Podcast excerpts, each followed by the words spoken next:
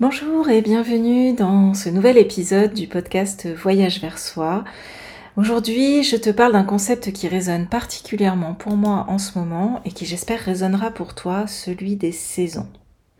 Ou de l'importance de savoir dans quelle saison nous nous trouvons pour respecter notre propre rythme, comme nous devrions respecter celui de la nature. J'ai pris conscience de ce concept euh, notamment euh, en suivant chaque saison a son importance et est nécessaire pour passer à la suivante. Je m'explique. On parle de saison dans le rythme naturel de cycle de la nature, mais on a aussi ce concept de saison, de cycle à l'intérieur de nous. On parle beaucoup du cycle, donc le cycle féminin notamment, mais pour moi résonne également le concept de saison à travers plein de choses qui traversent notre vie, que ce soit dans notre vie personnelle, dans notre vie professionnelle, dans notre vie familiale ou dans un projet en particulier. Je t'invite dans ce podcast à observer et écouter cette saisonnalité. Et je vais passer en revue chacune des saisons et décrire l'importance de chacune des saisons et de leur cycle et de leur renouvellement.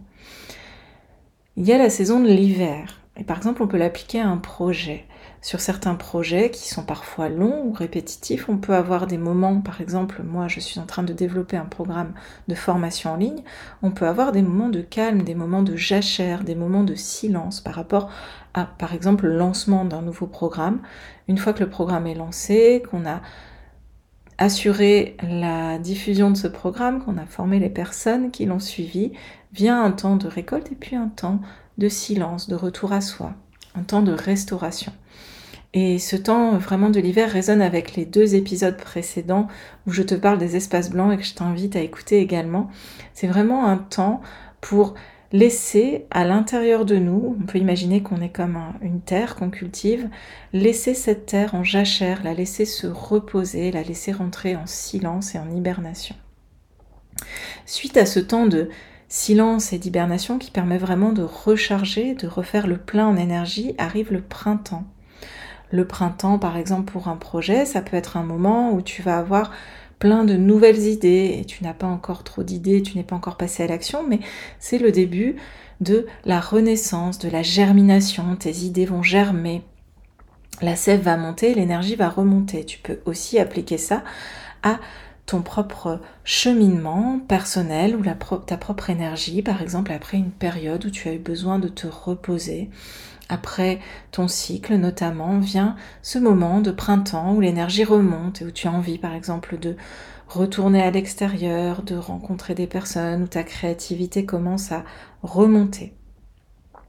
Et une fois que toute cette énergie est là et commence à bien avoir germé. Arrive l'été, l'été, l'été qu'on symbolise aussi par le feu, la passion. C'est vraiment pour moi la saison de la mise en action, la mise en mouvement. Par exemple, dans le développement d'une formation en ligne, puisque je suis vraiment là-dedans en ce moment, eh bien, c'est le moment où tu vas euh, lancer ton programme et où tu vas vraiment être au cœur de l'action pour en faire la promotion, inviter les gens à le découvrir et ensuite le transmettre. Et puis ensuite, vient à nouveau un temps où l'énergie a besoin de redescendre tout doucement, où on appelle ça l'automne dans les saisons de la Terre, mais c'est un temps de récolte, un temps de clôture, un temps de bilan, et un temps où tu laisses progressivement le feu, l'action derrière toi, et tu viens doucement accueillir un temps de silence, un temps de repos, accueillir l'arrivée de l'hiver. Et ensuite, tu peux reprendre ce cycle. Ce cycle peut s'appliquer à tes projets. Il y a des projets qui ont effectivement souvent ces quatre étapes. Un hiver, un printemps, un été et un automne. Mais tu peux l'appliquer aussi à tes étapes de vie.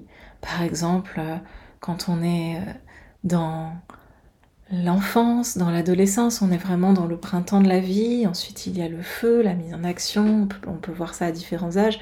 Par exemple, pour moi, c'est vraiment la période où euh, j'étais, euh, je travaillais euh, beaucoup, j'étais souvent en action, je voyageais beaucoup, j'ai eu mon fils.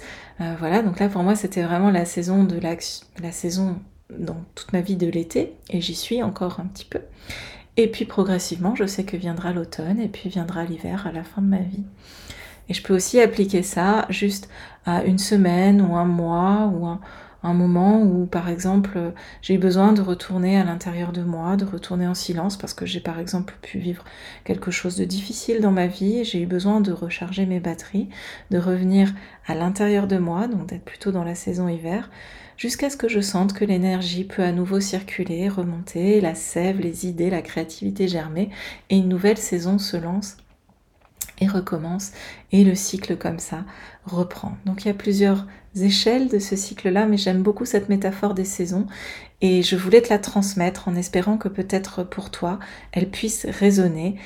Essaye aujourd'hui peut-être de penser dans un projet en particulier qui te passionne ou que tu mènes à bien en ce moment, ou peut-être dans ta vie personnelle, dans ton chemin de vie, dans quelle saison tu te situes et est-ce que tu es en accord aussi avec l'énergie, c'est-à-dire que si tu as une énergie très très très basse et que tu es dans la saison été, que tu es tout le temps en action, peut-être je t'invite à questionner l'adéquation entre tes projets, le rythme de ta vie et le rythme de tes saisons et de tes besoins. Je te remercie de m'avoir écouté et je te souhaite euh, une belle exploration de ce cycle des saisons.